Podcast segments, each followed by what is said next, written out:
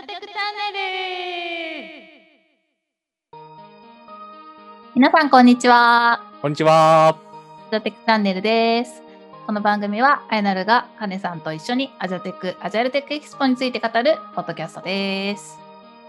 はい、よろしくお願いします。お願いします。す。さて、今回は、なんと、スクラムフェス大阪にアジャテクが出ることになりました。おーイエーイスクラムフェス大阪。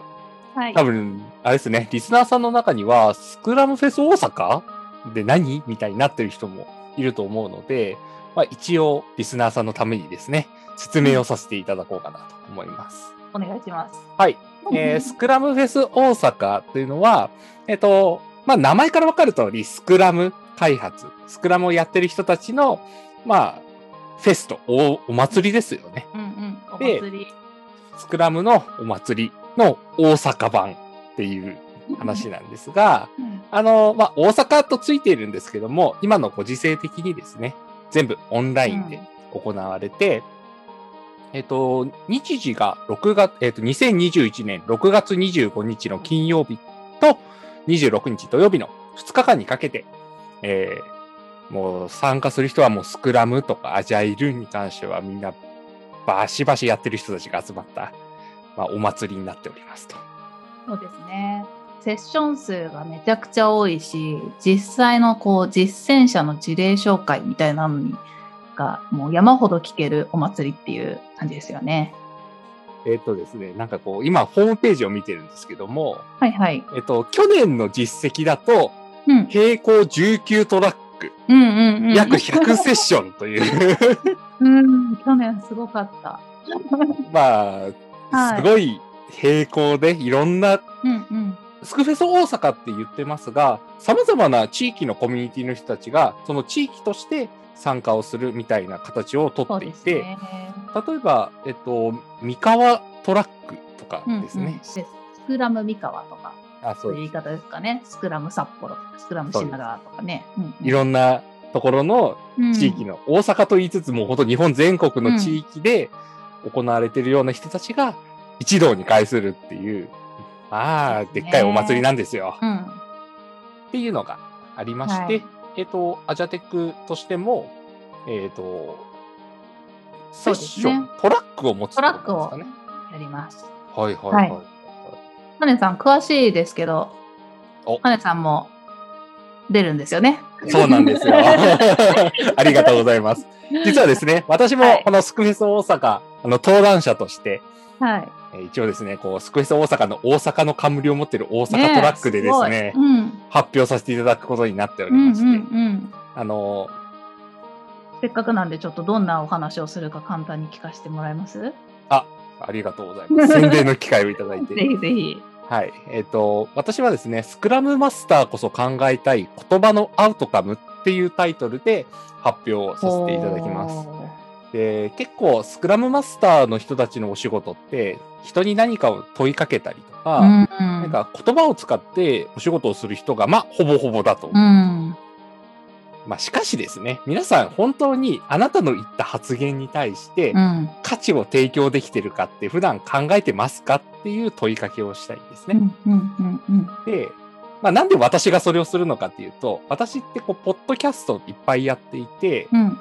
自分の発言とか自分の言葉をめちゃくちゃ振り返ってるんですよ。うん。うん。うん。まあ、編集という振り返りがですね、毎回あるわけで、毎回こう、収録した後に、あ、緊張してるなとか、うん。あ、うまくいい言葉出せなかったな、まあ逆に、うんあ、いい発言してるじゃん、自分、うんうんうんみたいなこととか、まあみたいにですね、自分の言葉を客観的にこう把握するっていうことを繰り返すことで、結構ですね、なんかいい発言ができるようになってきてるっていう実感がそうですね。ポッドキャストめっちゃ練習になりますよね。そうなんですよ。うん。まあ、ポッドキャストを進めるっていうわけではないんですけども、自分の声をしっかりと聞いて振り返ることによって次へ進むみたいなところをなんかもうちょっと詳しくですね話をさせていただければと思っております。いや、素敵。ちょっと見に行きたいな、これ。私、ちょうど昨日、ツイッターにね、つぶやいてましたもん。伝えるって難しいなとか、そ言葉を選ぶのが。大変だなみたいなそんなようなこといやーちょっとでも話すと長くなるんで今度は、はい ゆっくり話しましょう。そうですね。はい。いや頑張ってください。あありがとうございます。はい。まあ、とはいえね、そうですあの多分私ずっと司会なので見には行けないんですけど、まあちょっと録画を後で見させてもらえると 思いますが、はい。はい。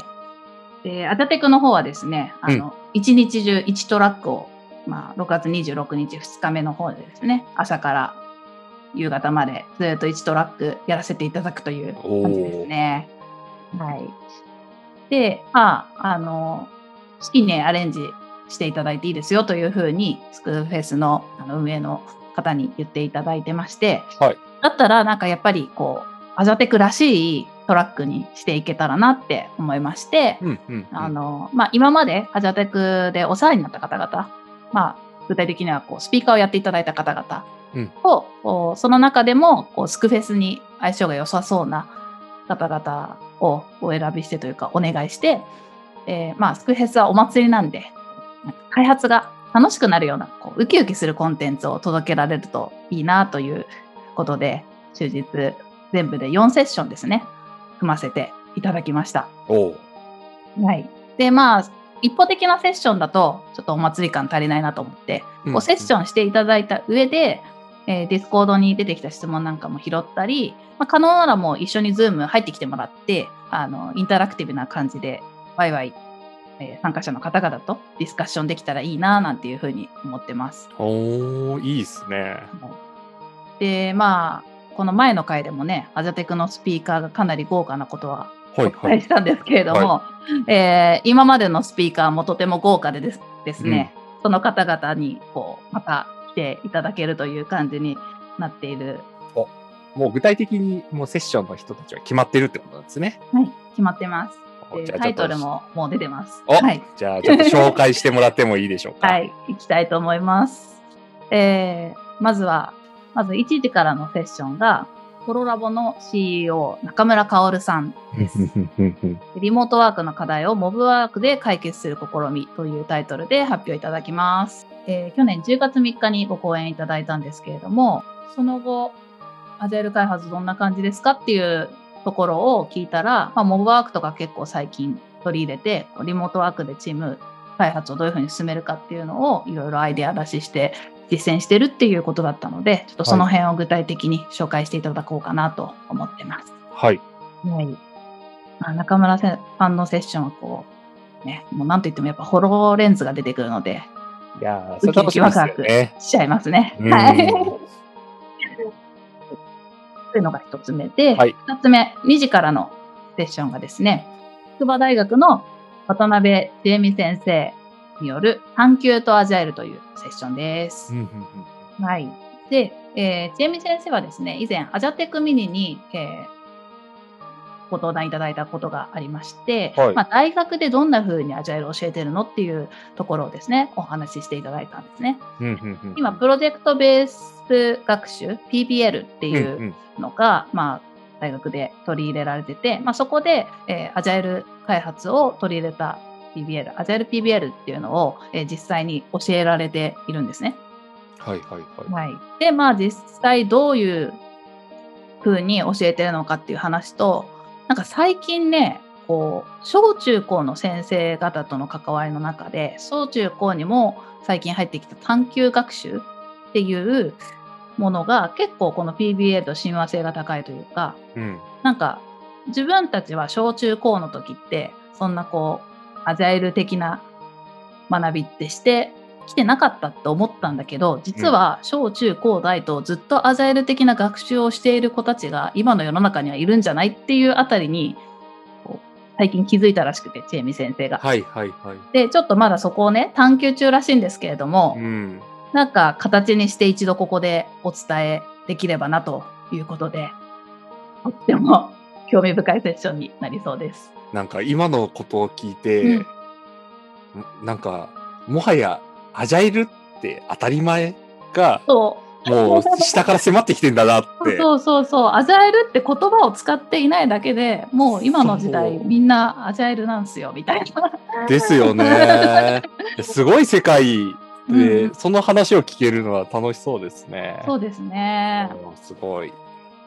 3人目、3時から、まあ、このトラックの鳥を務めていただくのは、もうもちろんこの方という感じなんですけれども、えー、ナビタイム BP オブエンジニアリングの小田中郁夫さん、あ、生き生き出ました郁夫さんです。生き生き郁夫さんですね。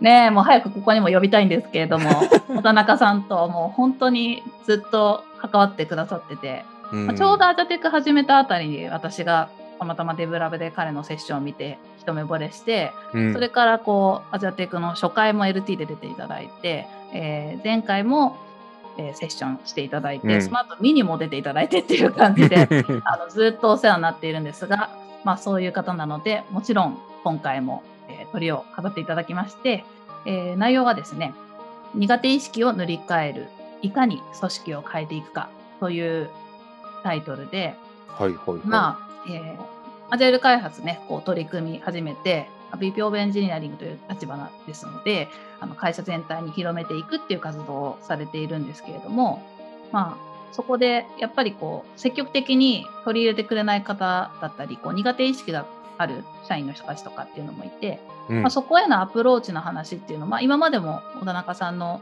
セッションの中から様々聞いてきたんですけれども、そこへのアプローチの取り方がすごく上手だなと思ってて、私は。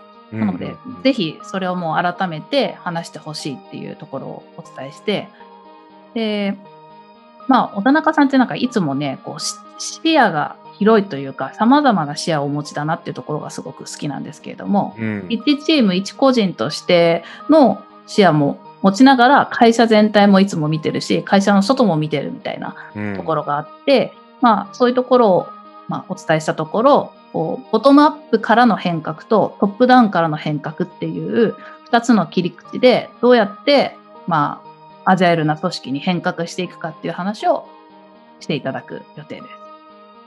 いやーそうなんですよね。小田中さんは、はいなんか、立場的には結構 VPOE ってことなんで、いわゆる組織全体を見るような立場なのに対して、現場的な視点がすごくあるので、そうなんですよ。なんていうんですかね、なんか親しみやすさがあるんですよね。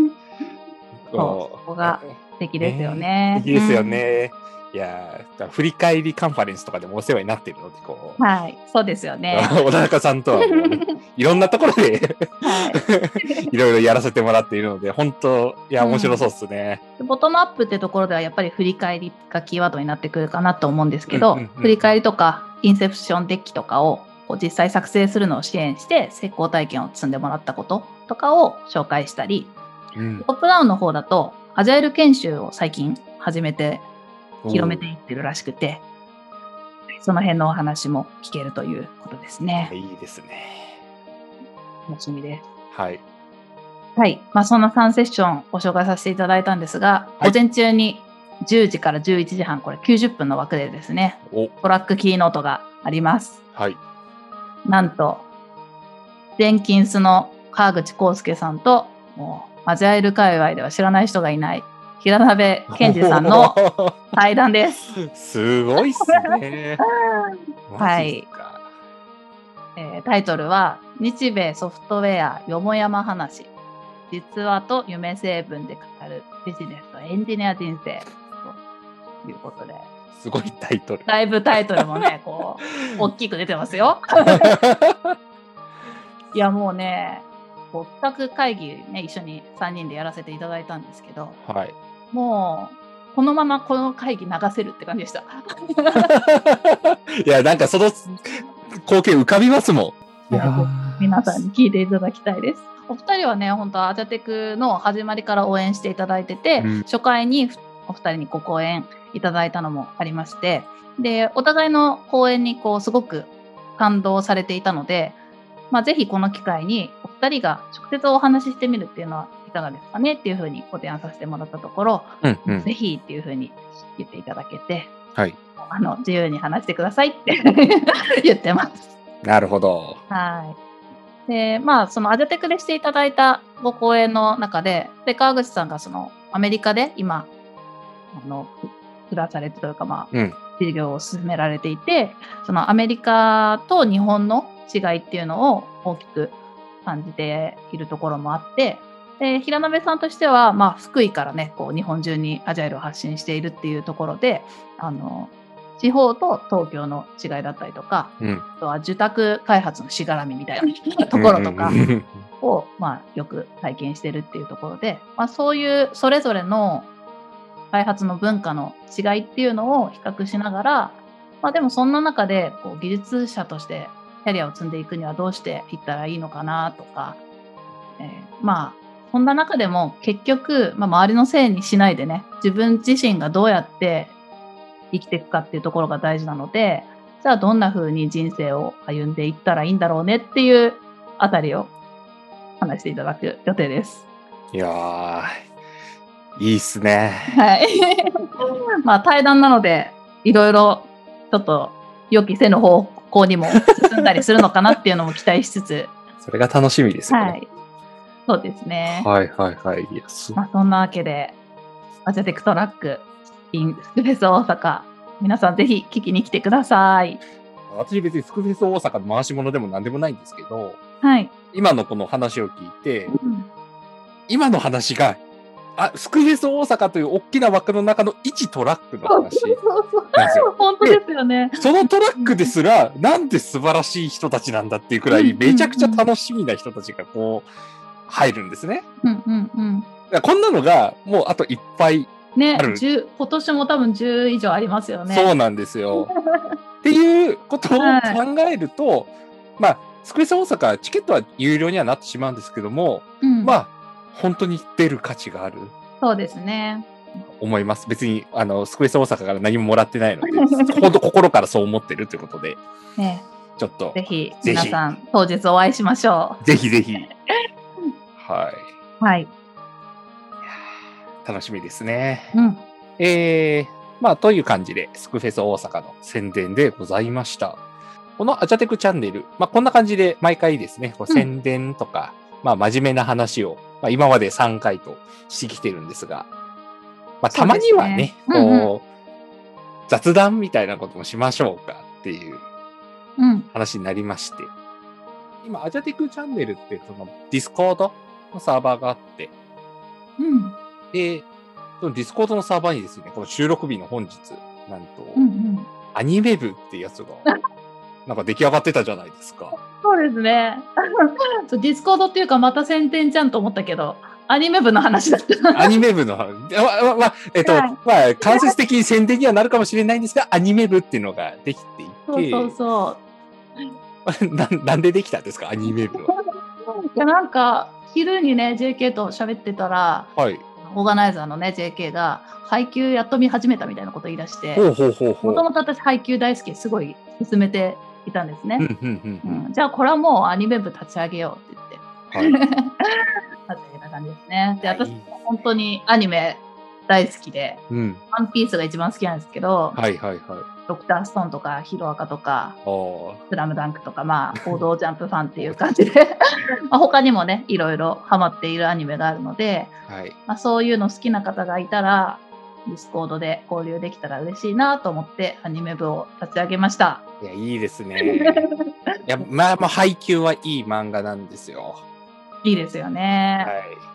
私はですね、うんハイキュー名言集っていうのを自分で作っててですね。え？貼ってくださいよ、ディスコードに。ああ、そう、後で貼りますね。ハイキュー名言集、約80個の名言を集めた、ああ、私のいいですね。ハイキュー名言集っていうのを作るくらい、ハイキュー大好きで、うんうん、うん。であの、配給は、ま、もちろん配給から学べることっていろんなことがあって、うん。もちろん生き方とか学べると思ってますし、うんスクラムとかアジャイルの考え方も学べるなって思ってるんですよ。なので、特にアジャテクっていう枠組みで言うと、アジャイルの考え方は、うんもう配給に詰まってると私は思っているので、まあ、ぜひですね、アニメ部見に来て、アニメ、なんか一緒に見るとか、感想を言い合うとか、そうなの、そうなの。やりたいっすよねと思って。ね、やりたい。だから今おっしゃったそのアジャイルが学べるってじゃあどこの点でどういうふうに学べるのってところをこうシェアし合ったり議論し合うみたいなこととか やりたい。やりたい。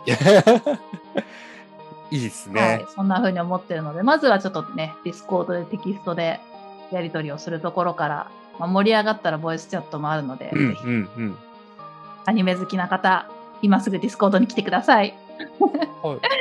ちなみになんか、ショーノートか何か、そういうところに、ディスコードへのチャンネルとか URL ってあるんですかあこれはですね、また宣伝になっちゃうんですけど、はい。いや、いいですよ。あの次回のアジャテクを申し込んでいただけましたらですね、はいはいはい。はい、あの connpass に表示されます。 connpass っていうシステムから申し込んでいただいて、はい申し込んだ後にもう一回そのアジャテクのページを開くと、うんそこにディスコードのリンクがもう貼ってありますので、いいっすあの開催当日じゃなくても入れます。あでそうですよね。